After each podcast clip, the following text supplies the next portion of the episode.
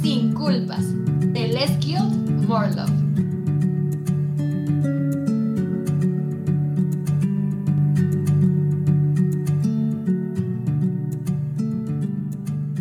Hola, buenas noches, buenos días, buenas tardes, personitas, dependiendo de la hora a la que nos estén escuchando.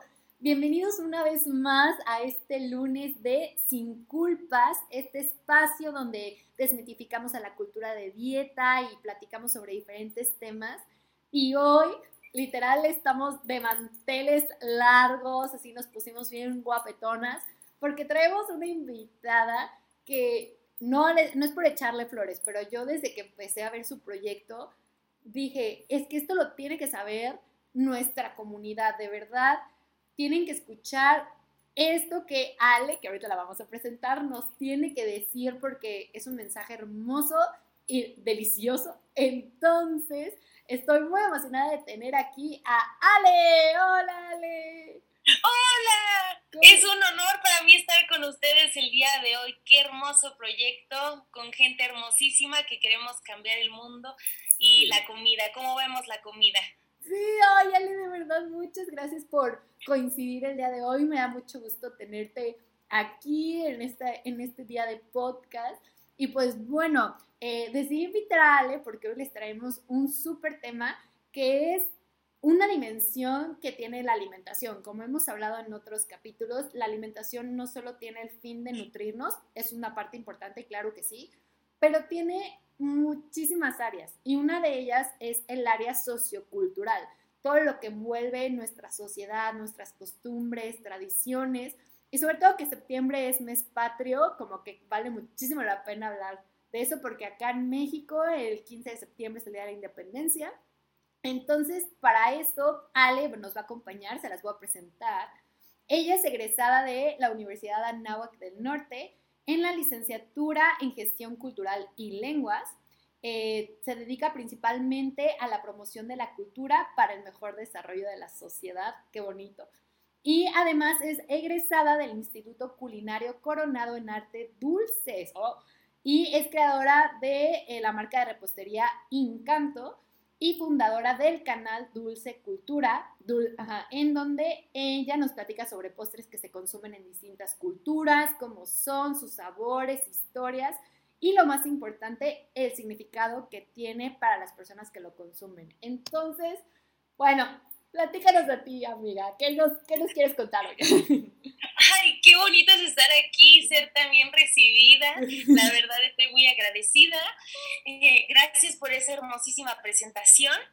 Y pues bueno, yo como individuo aquí eh, me metí a gestión cultural. De, ¿Qué es eso? Ahorita vamos a ir desarrollando un poquito más qué, qué, qué, qué es esto, qué, cómo funciona la cultura, pero eh, más que nada nos enfocamos en conocer cómo la gente vive, ¿no? Y al rato voy a hablar un poquito más de los significados, cómo significamos, y uno dice, Ale, ¿por qué hablas así? Este, pero básicamente hay muchas definiciones de cultura, ¿no? Y la que más nos llama la atención a, nosotros como gestores es la forma en la que vemos y sentimos el mundo a través de nuestras experiencias. Entonces, con base en eso, voy a dar pie a platicar sobre la comida y todo. Pero básicamente eh, aprendí eso en gestión cultural. Fue muy fuerte porque normalmente, no sé como todos, espero que no todos, pero yo hablando de mí, vivo o vivía sin saber eh, cómo vivía. ¿Por qué como lo que como? ¿Por qué pienso lo que pienso? ¿Por qué siento lo que siento? Entonces es un tema muy fuerte hablar sobre cultura y comida, porque esto está hablando sobre nuestra identidad. Y, y yo creo que es maravilloso saber y, y, recordar todo esto, porque la palabra recordar significa volver al, al corazón.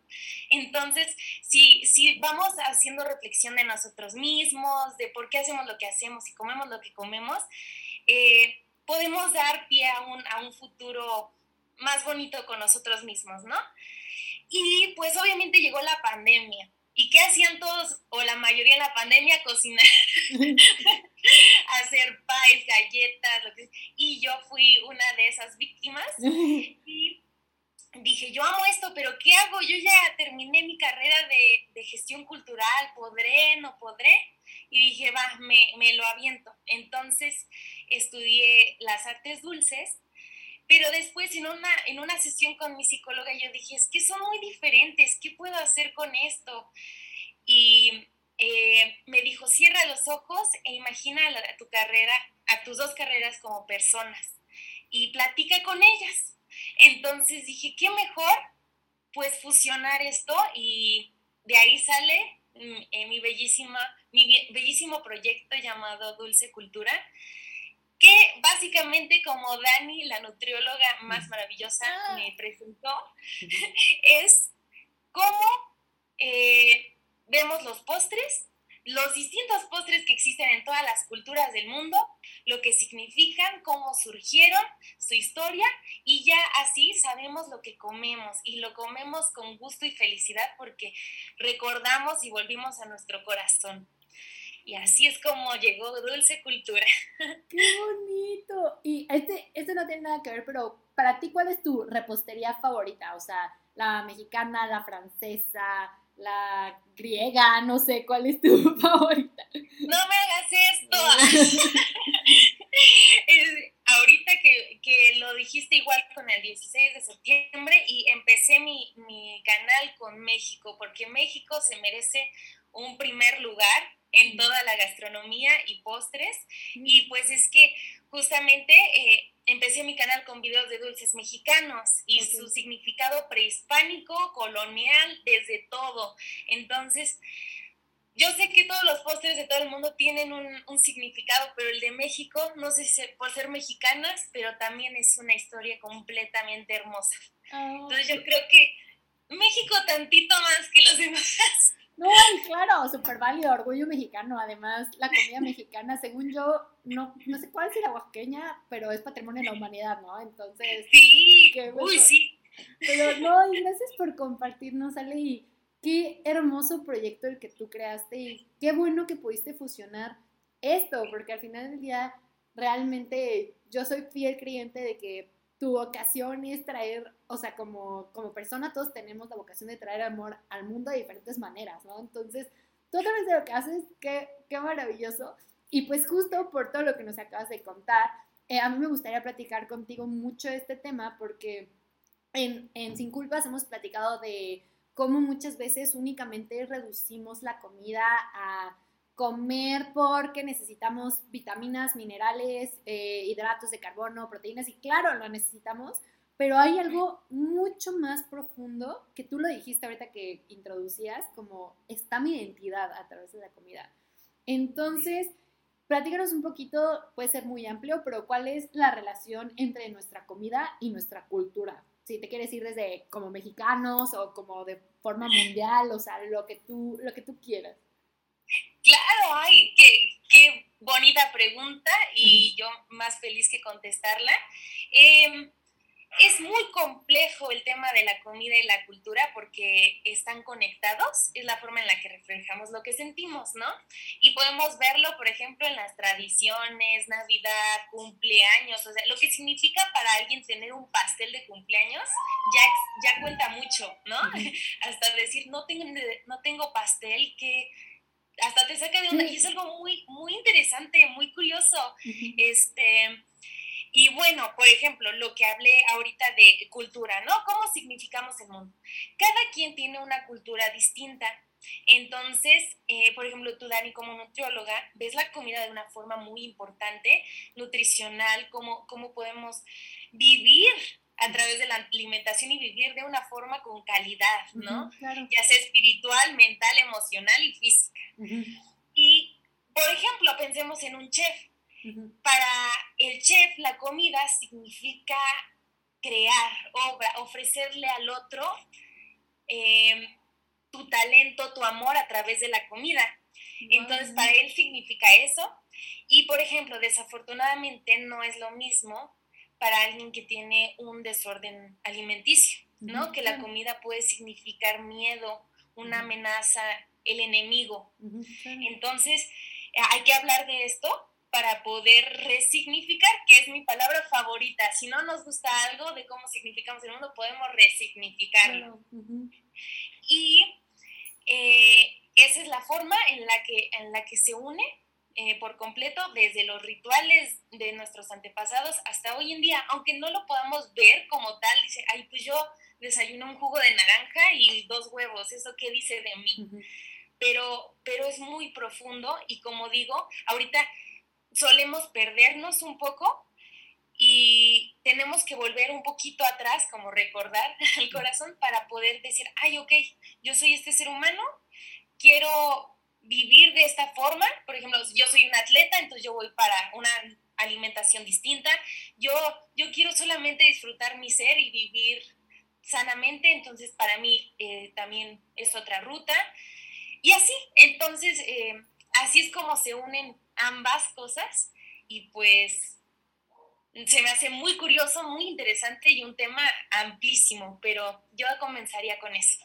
Ok, no, y qué fuerte porque creo que estas son preguntas existencialistas, obviamente no es sesión de terapia, ¿no? Pero como el decir, ¿cómo mi forma de comer puede definir mi persona? No que mi identidad se vea valiosa o tenga un valor dependiendo de lo que como, pero sí es decir, me identifico, o sea, no soy, mi valor no está en lo que como, pero sí hay una asociación muy, muy fuerte, o sea, me acaba de impactar esto, esto que dices, y por ejemplo, esto que dices de resignificar, que te gusta mucho esta palabra, a mí también me encanta, ¿cómo es que nosotros como humanos le damos un significado a la comida? O sea, ¿por qué dices que significamos o resignificamos lo que comemos?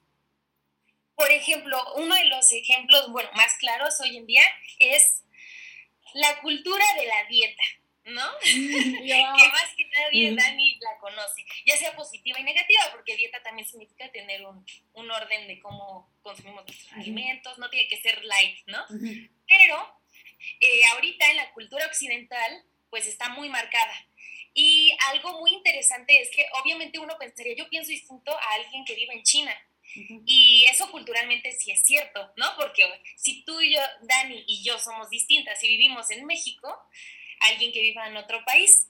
Pero ahorita con la globalización, las redes sociales, se forma como una cultura global, ¿no? Algo que le llega a todos, no solo algo que nos llega a nosotros porque vivimos en este país, sino a todos porque todos tenemos acceso a un teléfono, bueno, no todos, pero ya ha avanzado mucho la televisión, la radio, la computadora, el teléfono, ¿no? Y eso quiere decir que le llega a más personas que antes, muchísimo más. Y algo que es muy eh, cierto es que podemos ver, por ejemplo, imágenes, nos sobresaturamos de imágenes de cuerpos perfectos, gloriosos, este, sin, sin imperfecciones, las famosas Kardashian que, dictan cómo vivimos ya hoy en día.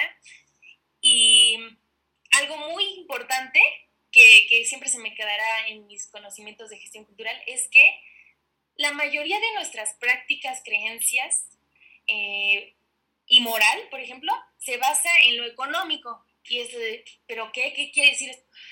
Eh, si algo nos da riqueza económica como cultura o como sociedad, lo, vamos a implementar porque así subsistimos, así desde antes, así. Si consumir esta planta porque nace bien aquí en estas tierras eh, nos sirve, pues vamos a implementarla y hacer la comida tradicional para poder subsistir con dinero y venderla y mm, todo, ¿no? Y esto pasa hoy en día, pero ahorita ya no es para sobrevivir, sino es para las industrias que ganan dinero. Entonces, hay gente que saca pastillas, anticelulitis, antiestrías, anti lo que sea, con colágeno, eh, suplementos alimenticios que, luego ni, están certificados, cremas, eh, todo. ¿Por qué? Porque es algo, es un negocio que, que vende. Entonces, ahorita, como jóvenes o los que estamos más cerca de esta cultura de la dieta, pues vivimos pensando en que tenemos que ser así. Y, es muy fuerte, es algo muy, muy fuerte que da, paso a, problemas alimenticios, eh, las, las modelos de Victoria's Secret.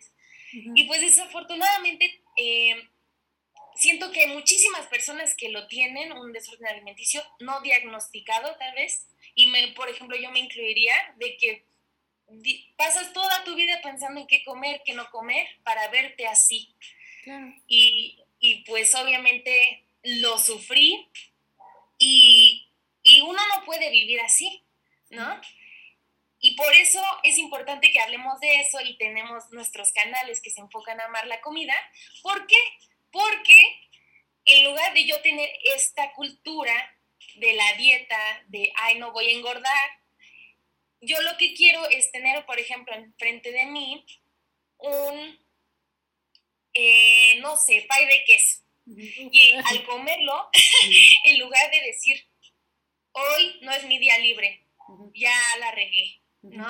Eh, según la dieta que subieron de que sigue, no sé, eh, la supermodelo Gigi Hadid, yo ya no cumplí porque me comí mi cheesecake, ¿no? Y, pero si sabemos de dónde viene la comida y su historia y cómo nos define, podríamos decir, no, el, el pay de queso llegó en el siglo tal con los judíos, se, se, volvió algo muy importante en Nueva York, por ejemplo, y dices, hoy esto yo no lo sabía. Entonces, me gustaría que la gente que consume mi contenido, incluyéndome a mí, porque también es como una autoayuda, decir, me estoy comiendo esto por, y sé este dato. Y ya en lugar de lo primero que se me viene a la cabeza es como esto me va a engordar, a ver cuánto ejercicio hago, es, hay una historia y me la estoy comiendo. Tengo esa pizca de cultura en mi palabra, que es mi eslogan de, de, mi canal. Y me fascina, me fascina.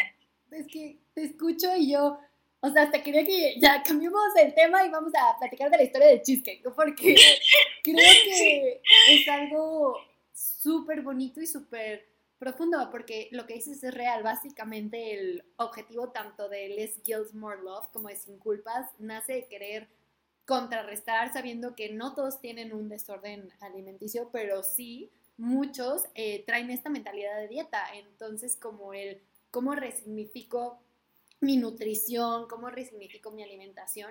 Y ahorita lo que tú dices hasta parece un punto clave de lo que necesitamos hacer, porque claro, o sea, tienes enfrente de ti, voy a poner un alimento muy también satanizado por la cultura de la dieta, un helado, y obviamente no quieres comerte ese helado, pero cuando entiendes o sea, no sé de dónde venga, desconozco, ¿no? Pero el helado o el chile en nogada o la hamburguesa o la pizza o todos estos alimentos prohibidos, justo como dices, tienen una historia y no solo tuya, o sea, ya, es que yo ya quiero que también nos platiques de tu, de tu canal, pero de todo lo que, la, la historia de Ale, más la historia de la señora, más la historia del señor, más la historia de una familia completa que tiene tal este, empresa chocolatera, no sé, entonces, qué fuerte, me, me, encantó eso que dijiste, de que mi primer pensamiento sea una pizca de cultura, o sea, wow, sigue por favor.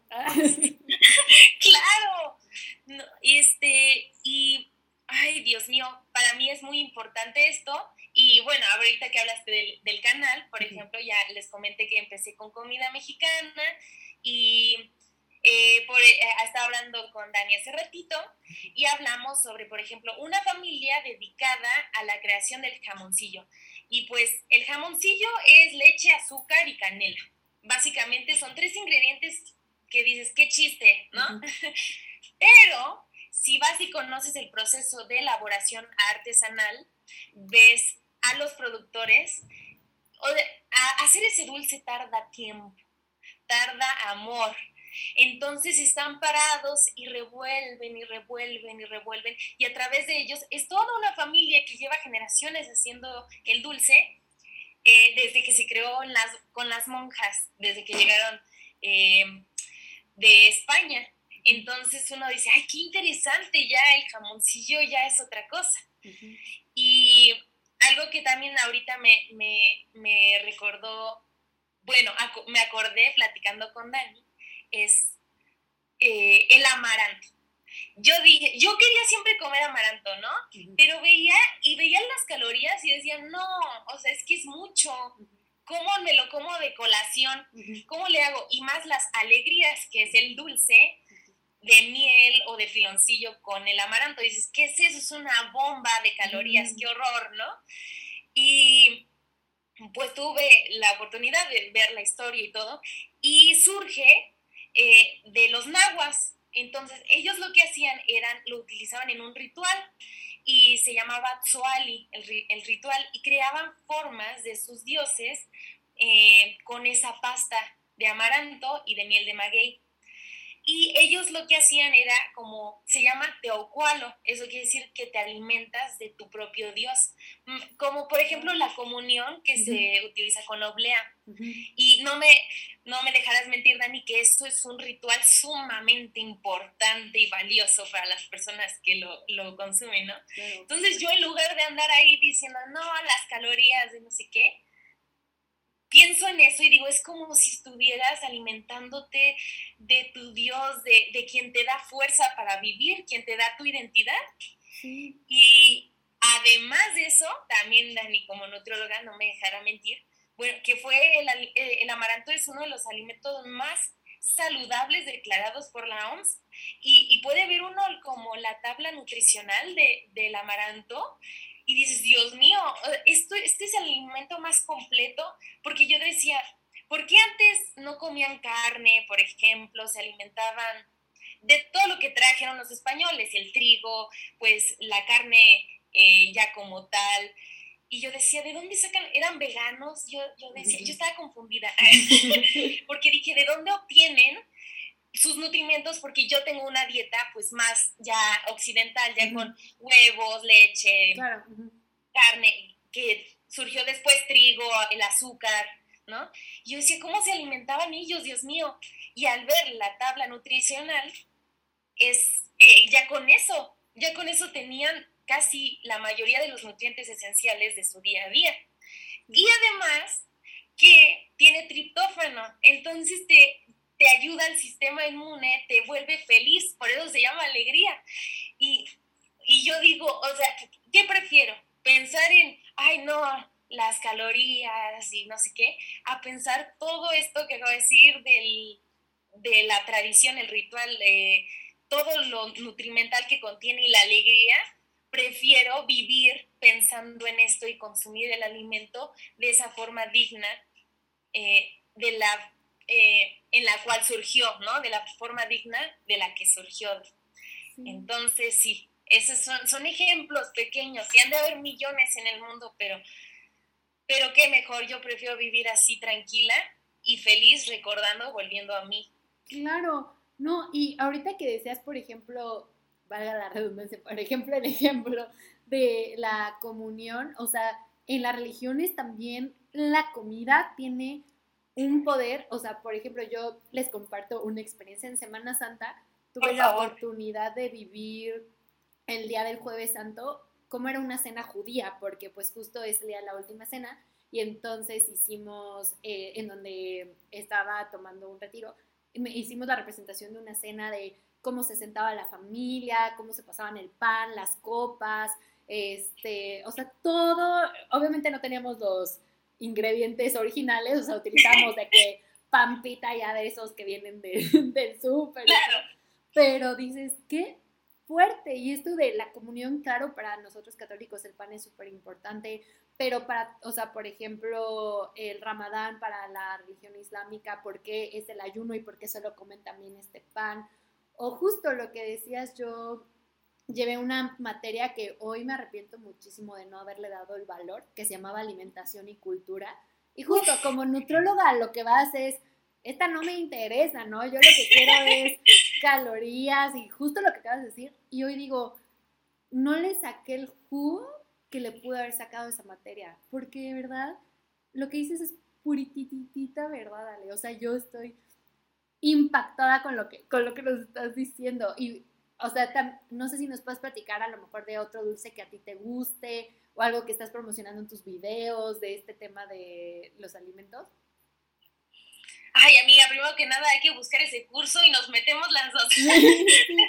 Me encantaría. Y, ay, es que todo lo que, pues justo ahorita que también hablaste de, los judíos, eh, dije, me voy, me voy a aventar. es algo muy complejo porque la verdad yo también tengo que admitir que luego es que dices las culturas, la religión, las religiones, es tanto que, que no sabes ni dónde empezar. No, no tienes. Entonces yo dije, voy a investigar sobre eh, la alimentación judía, los panes judíos. Y tengo una maestra en gestión cultural que era judía, bueno, es judía, es judía, ya no tomo clases con ella.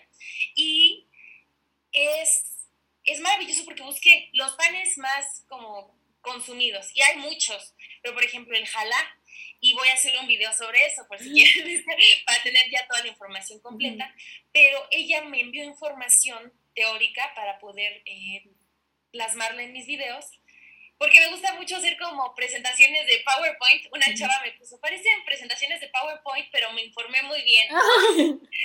Las trato de hacer lo más colorido posible para que la gente se divierta. Y me dijo que el pan, el jalá, que es como un pan de nudos, ahí, lo, ahí lo verán, pero e, es un pan muy tradicional, tiene un, eh, un porqué, ¿no? Hay una, hay una ruta del pan judío y, y uno dice, Dios mío, eh, Dios mío, ¿no? Es, es, muy, es muy fuerte. Y también con las, en las culturas y la comida, es algo, por ejemplo, como decías tú, Dani, que, es patrimonio. Y eh, me acuerdo mucho de, una controversia que hubo sobre el tamal, que varios países de Latinoamérica también tienen tamal. Entonces se indignaron cuando iban a poner el de México. Dice, no, ¿por qué? Yo también lo tengo, para mí también significa algo. Y, y, hay unas controversias si se pone o no se pone. Y dices, si la, cultura, si la comida no significara tanto, a la gente no le importarían ese tipo de cosas. Claro. Pero sí importan. No, yo voy a ser la primera en ver ese video, de verdad. Al final vamos a pasar las redes de Ale, pero vayan a suscribirse a su canal porque justo empiezas ya no solo a ver calorías, ya no solo a ver carbohidratos, empiezas a ver una historia y justo como, como las culturas se van mezclando y cómo se van dando platillos, o sea, esta como, como conexión cultural, no sé, es algo súper bello y, o sea, como que ahorita ya hemos platicado un poco de lo valioso que es, pero ¿Tú crees que es importante? O sea, ¿tú crees que a lo mejor nos, somos bien románticas y estamos hablando de, ah, la comida y qué bonito? Pero ¿tú crees que es importante esta dimensión de la alimentación? O sea, ¿tú crees que si nosotros solo, no sé, tomáramos pastillitas estas que decías y ya eso nos nutriera, ¿tú qué pensarías? ¿Estaríamos como insuficientes? ¿Nos faltaría algo? ¿O se puede deslindar la comida de esta cuestión cultural? O sea, ¿tú crees que es importante la, la relación cultura-alimentación? Híjole, es que, y acabas de poner a la mesa algo muy interesante, y ese sería un debate muy, muy fuerte en que cultural, esto de la, una pastilla y ya, te nutriste y eso fue todo. Pero para la gente es muy importante un ritual. Y, y, y, encontramos formas de hacerlos, ¿no? Para, para poder encontrarnos a nosotros mismos a través de nuestra ropa, de nuestra rutina, a qué hora me despierto, eh, qué, sigue, cómo hago ejercicio, eh, la música. Siempre vamos a encontrar una forma de, de expresarnos a través de la cultura. Y la comida, pues si ya es algo biológico que se necesita, era obvio que las culturas van a encontrar esa chispa de ellos en, en su comida. Y, y para mí es que hasta se me enchina la piel y todo porque, porque la comida es muy importante.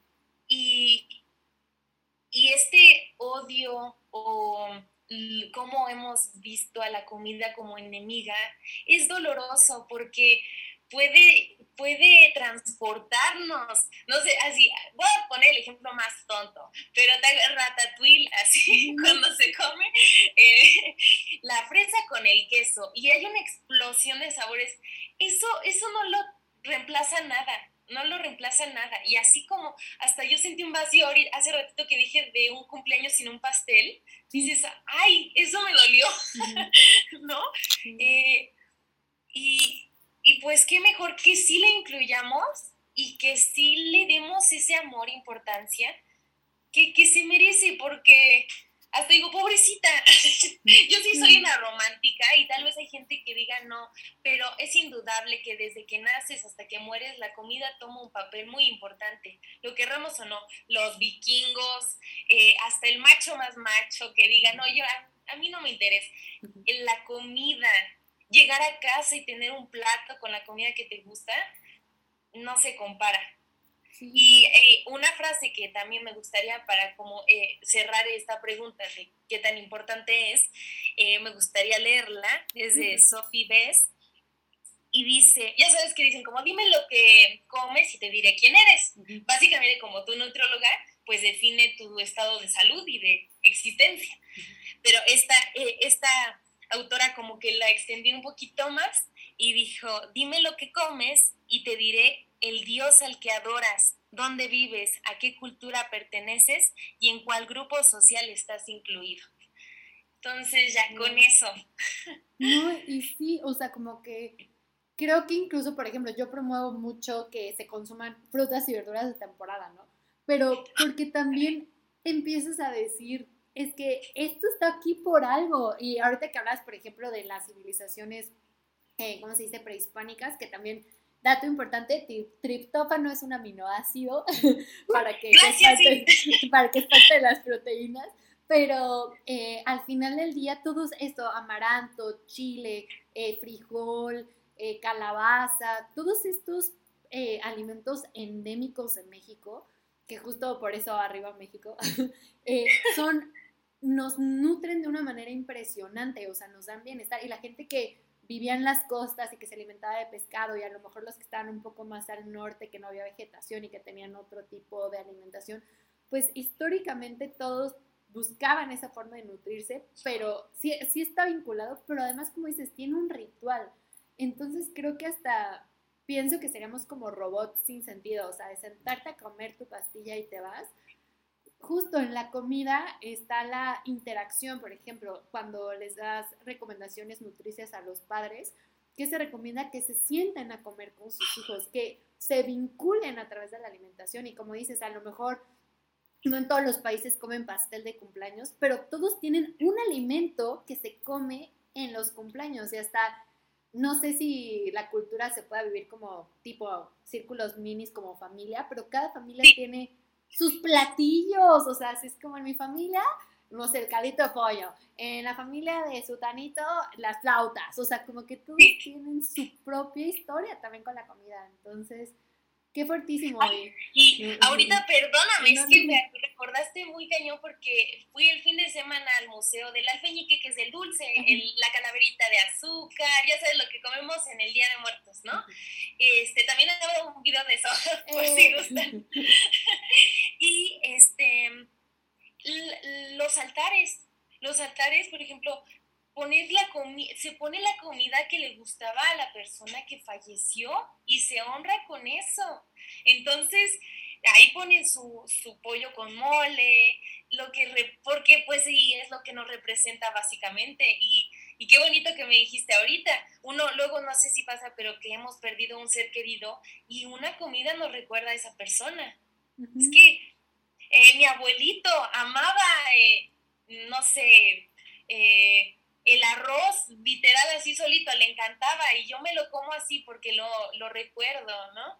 Sí, sí. Y creo que Ratatouille, Disney no nos cobres derechos de autor, mejor patrocínanos, pero es una película súper poderosa en cuanto al tema de, de la comida. También una de mis escenas favoritas que yo la pongo mucho como ejemplo en cuanto al tema de que la alimentación y las emociones no se pueden separar es cuando Ego se come el ratatouille de Remy y que se acuerda de, literal recuerda, o sea, esto que dices de que sí. al corazón, su mamá y el que llegó de la escuela lastimado y dices, qué poder, o sea, no solo es emociones, una historia, es la comida francesa que es súper típico, el ratatouille, en este caso en México no, solo nos escucha gente de México, nos escucha también gente de Latinoamérica, pero para nosotros mexicanos, o sea, hasta te pones la bandera y te enras tres veces y te avientas con todo el respeto por orgullo de tu comida, o sea, aunque la satanicemos, al final la decimos, miren nuestra comida mexicana, ¿no? Entonces, qué poderoso y no creo que sea romantizado, sí somos muy románticas tú y yo, la verdad, pero no es romantizado, es algo súper profundo y como dices, ya de muertos, la independencia, este, cada estado tiene lo suyo, o sea, de verdad es algo súper bonito. Muy, muy, y tienes toda la razón, y hasta por, en, en este personaje eh, vivía enojadísimo y después probó el platillo y le cambió la vida. Entonces, ¿cómo no?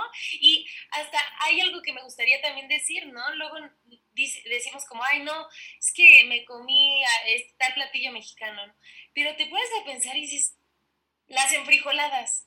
Es tortilla de maíz con frijoles, o sea, es, es algo muy sano. No sé por qué también tenemos esta cultura de decir como, es tal vez algunas cosas tengan grasa, ¿no? Y, no sé, ¿no? Pero no, no, mm, unas enchiladas, por ejemplo, ah, ya me parezco a la comediante que decía que todos los platillos son iguales, ah. Muy buen chiste ese. Pero, pero al final sí, o sea, son alimentos muy, muy sanos. Sí, y tenemos que Ajá, aprovecharlo, porque luego hay otras culturas que tienen, la estadounidense, por ejemplo, las hamburguesas y todo, también habla mucho sobre su contexto socioeconómico, pero como que dejar de satanizar un poquito la comida mexicana.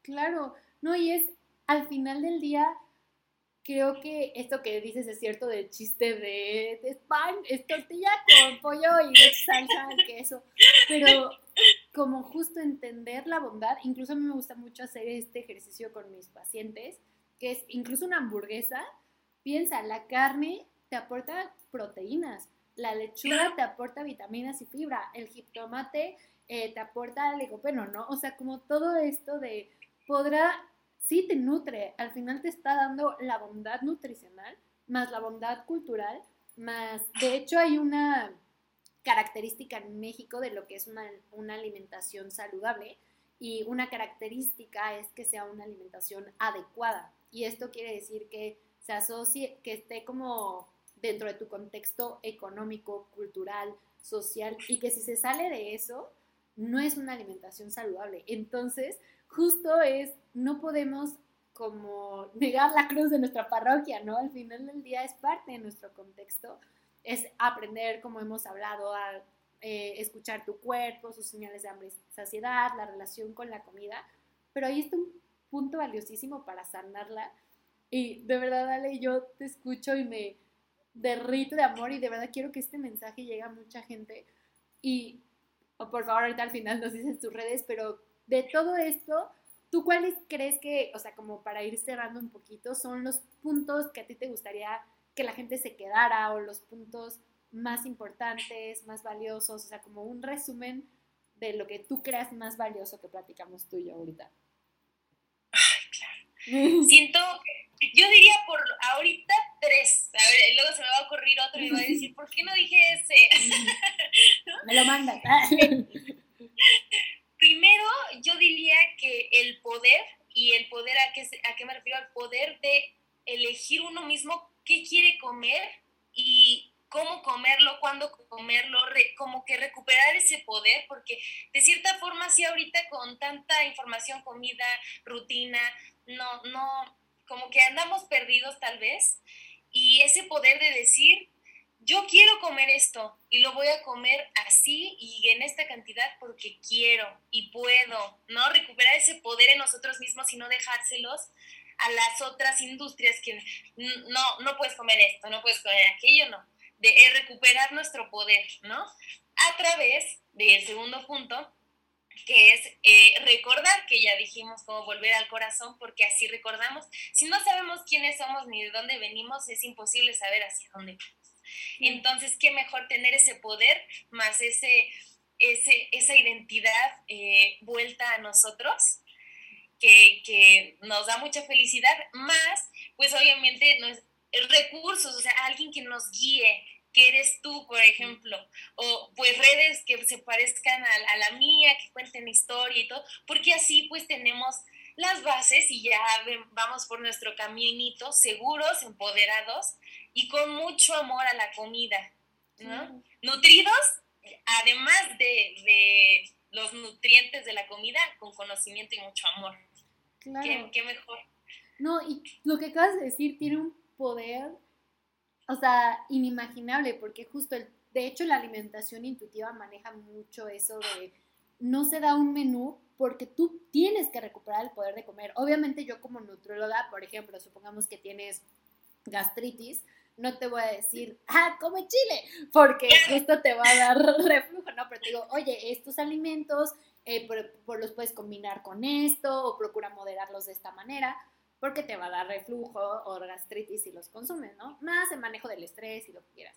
Pero justo al tú decir, ok, ¿cómo me siento al comer chile? Y te lo comes y ves que no hay reflujo, tienes el poder de decir, aunque las recomendaciones generales dicen que el chile puede ocasionar gastritis, a mí, Daniela, no me ocasiona, pero me como, no sé, un chicle y bueno, ya parezco que estoy sacando todo por la boca, ¿no? Entonces... No me digas. Entonces, justo es como esta parte de, de decir, recupero el poder de lo que quiero comer y cómo se siente en mi cuerpo y al final esta parte de la cultura, o sea, como el decir, y reconozco que es parte de mi historia, porque, por ejemplo, en Chile, a mi mamá le encanta eh, todo lo picante, entonces no solo me recuerda a mi país, me recuerda a mi familia, o esto que dices es el recordar, o sea, y me encanta el gesto, para los que no nos están viendo en YouTube, Ale se pone mucho las manos en el corazón.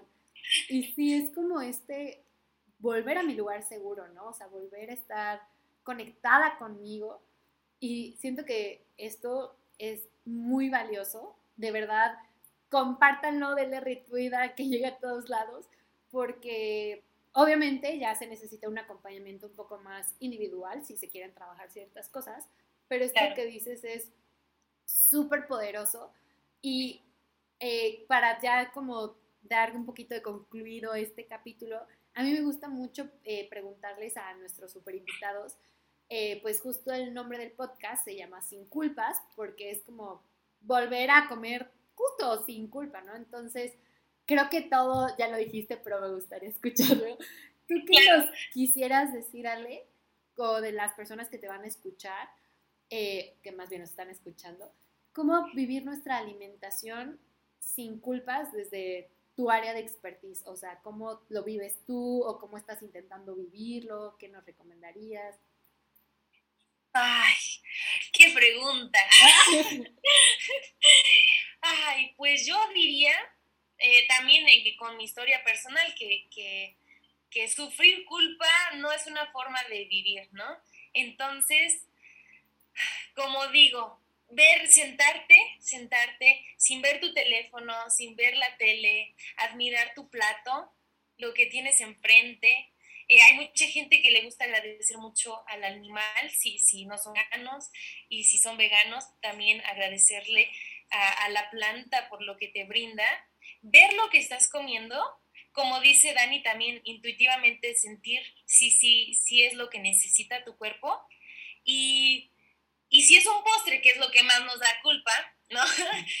ver tu platillo y decir, esto tiene, tengo en mis manos años de historia y de amor.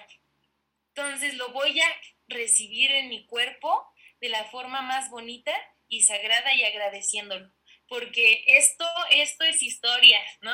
Esto soy yo y son las personas que vienen detrás de mí, mis antepasados. Entonces, yo creo que es una buena forma de empezar ¿no? a, a vivir sin culpa y apreciando lo que entra en nuestro ser. Qué poderoso, o sea, es que de verdad es que eso también te nutre. De hecho, eh, hay muchas teorías en torno a la relación con la comida, de que si tú te sientas a comer con estrés, te va a caer mal, eh, vas a comer sin conciencia, sobrepasando tu saciedad o quedándote con hambre, vas a pasarla fatal, ¿no? O sea, que sí es una experiencia muy desagradable. Pero si comes con esto que tú acabas de decir de obviamente si, por ejemplo, hay un trastorno en la conducta alimentaria, hay que trabajarlo de forma distinta, pero si no tenemos un diagnóstico, el sentarte, comer y verlo con estos ojos, automáticamente va a darte un beneficio nutricional, porque tu cuerpo lo va a recibir, o sea, realmente esta cuestión de, se le llama biodisponibilidad, el estar en niveles como relajados, como que tu cuerpo abraza mejor los nutrimentos porque no está como en un estado de alarma, ¿no? Entonces el cuerpo dice, esto me beneficia, y sea un jamoncillo, lo que viene de leche, el calcio poquitito que hubiera, me lo voy a comer y me lo voy a agarrar, ¿no? O el azúcar que lo estoy consumiendo ahorita me va a dar energía, entonces la voy a usar para que me dé energía. O sea, como que el metabolismo tiene un impacto más, es que no luego utilizar estos términos luego hace ruido, ¿no? Pero como que es más favorable por el estar disfrutando la comida. Entonces, yo de verdad agradezco tu tiempo, Ale, tus conocimientos, tu testimonio y espero que tú también con esto puedas seguir resignificando la comida para ti misma. No inventes, sí, ahorita también me quedé sin palabras con lo que acabas de decir y da una paz y estoy muy agradecida que me hayas invitado el día de hoy porque es necesario, es justo y necesario. en verdad es justo y necesario, pero en serio agradezco muchísimo y yo desde que empezó el capítulo te estoy promocionando, pero eh, platícanos dónde te podemos encontrar y también si quieres un poquito para los que estén cerca del Estado de México, de tu negocio de encanto, o sea, cómo, cómo funciona esto. Ay, claro, pues mira, de, de los postres encantos son obviamente postres hechos con mucho amor y magia porque amo la fantasía y todo, ya, ya me vieron, ya, ya me escucharon, ¿no? Entonces, estoy disponible en redes sociales como encanto.postres, en Instagram por el momento, y con Dulce Cultura eh, estoy en YouTube. En YouTube tengo como el formato más largo para los que quieran, como les guste mucho escuchar eh, o ver ya como videos más largos a través de su día. Y en TikTok estoy igual como Dulce Cultura, pero son como ya videos cortos, fragmentos, para que tengas esa pizca así de culturas, eh, pues en tu día a día, así rápido. Y pues obviamente en Instagram, donde voy actualizando lo que voy subiendo y la gente se queda enterada como Dulce Cultura Oficial. ¡Ay, buenísimo! Pues de verdad, vayan a seguirla. Tiene, o sea, es que yo también soy una ñoña que le encanta aprender, pero de verdad es un contenido, me encantan las palabras nutricionales en la vida, súper digerible, súper delicioso, o sea, de verdad, sí, sí se disfruta y es este tipo food porn que te da, así que, ay, yo quiero probarlo. Y ayuda mucho, o sea, de verdad, como nutróloga lo recomiendo para resignificar tu relación con la comida. Y pues ya saben que a nosotros nos pueden encontrar como LG More Love, tanto en Instagram como en TikTok. Y pues en Facebook estamos como Les Guild More Love. Y el podcast lo pueden escuchar en sus plataformas favoritas de Spotify, Google Podcast, Apple Podcast. Y pues en YouTube si quieren ver nuestras bellas caritas para pues también tener un poco más de interacción. Eh, y pues cualquier cosa, también ahí pueden contactar a Ale para probar sus postrecitos o también este para escucharla. De verdad es un contenido que vale mucho la pena y estaremos esperando sus videos de El Pan Judío y de Día de Muertos, que también ya no falta nada hasta la vuelta de, de la esquina. Sí, sí, sí. Pero de verdad, Ale, gracias por tu tiempo, espacio. Y volviendo al inicio, qué bueno que escuchaste a tus dos carreras y que las fusionaste, porque hoy te tenemos aquí. Muchas gracias, Bobin. Qué bueno que te encontré. Estamos aquí juntas. Sí, de verdad lo disfruté mucho. Y pues saben que nos vemos todos los lunes en este espacio de Sin Culpas. Y pues les decíamos que justo vivan una, una semana muy dulce. Eh, para los que no sepan, esto se va a estrenar el próximo lunes, pero esta semana fue el 15 de septiembre. Entonces, viva México y estamos escuchándonos. Que tengan bonita noche, mañana o tarde. Bye. Adiós.